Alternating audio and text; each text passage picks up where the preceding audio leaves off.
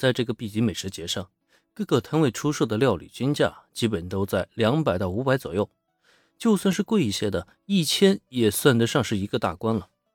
可结果倒好，爱丽丝这个摊位上最便宜的一道料理就得五千，更不要说排在后面的还有几万的超豪华料理。谁逛个美食节会吃这么昂贵料理啊？多选几家街边小摊，它不香吗？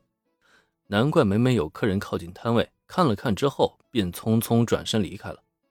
原来都是被那恐怖的价格给直接劝退啊！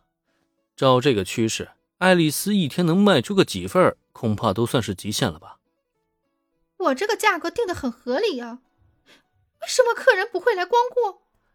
林恩一言直指要害。可对面的爱丽丝却在眨巴眨巴眼睛之后，露出了不解的表情。站在她的角度，并不觉得这个价格有多么的昂贵，相反的，很大程度上来说，他这还属于是赔本赚吆喝呢。因为制作这些料理的不少食材啊，其价值都超过了定价的本身。他这么良心摊位，找遍东英都不可能有一家好吧？他又究竟做错了什么呀？面对眼前这个不谙世事的大小姐，林恩不禁叹了一口气，摇起了头来。唉，从料理食材和品质上来看，你的定价的确很合理。但是有一点，你考虑过没有啊？这里是 B 级美食节，会来这里光顾的都是普通人，普通人是不会花上五千甚至上万来买你这一份小小料理的。哎呀，就算你把料理做的再精致、再美味，价格不降下来。还是会劝退绝大多数客人的。说白了，这就是场地的限制阻碍了爱丽丝的发挥。如果这里是高端美食展览的话，那么他的这些料理一定是非常受欢迎的。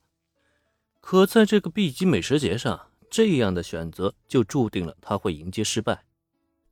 竟，竟然是这样！林恩一语惊醒梦中人，总算是让爱丽丝明白她的失误。究竟出现在哪里？这甚至让她身体都下意识后退两步，脸上露出了极为震撼的表情。你们想要收获客人呢？我劝你们还是最好重新来过吧。放下高级厨师身份，想一想普通游客究竟需要什么料理。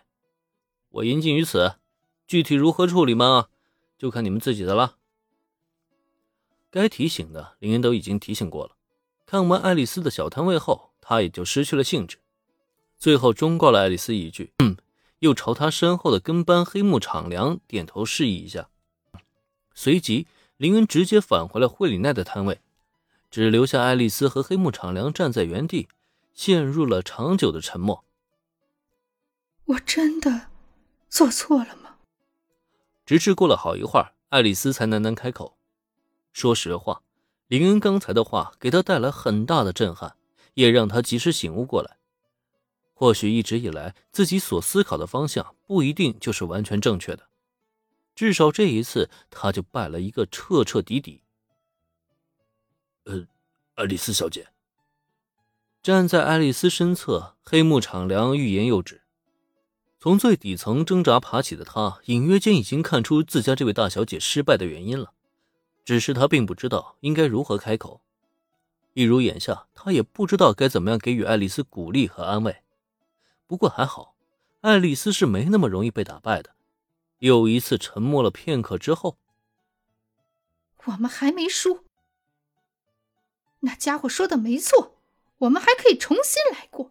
我要将惠里奈的客人通通抢过来，从现在开始。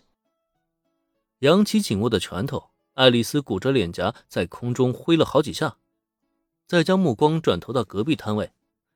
爱丽丝嘴里一直说着要抢走惠里奈的客人，可他的目光却并未放在堂姐惠里奈的身上，反倒是一直在紧盯着帮着售卖炸鸡块的林恩。此时此刻，他正憋着一股劲儿呢。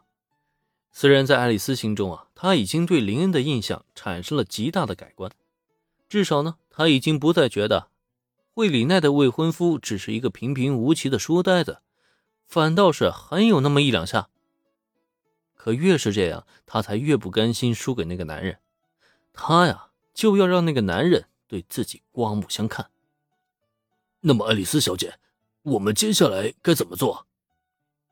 黑木长良并不知道爱丽丝的心理活动，眼见自家大小姐已经振奋了起来，他也鼓起了干劲儿，准备协助爱丽丝大干一场。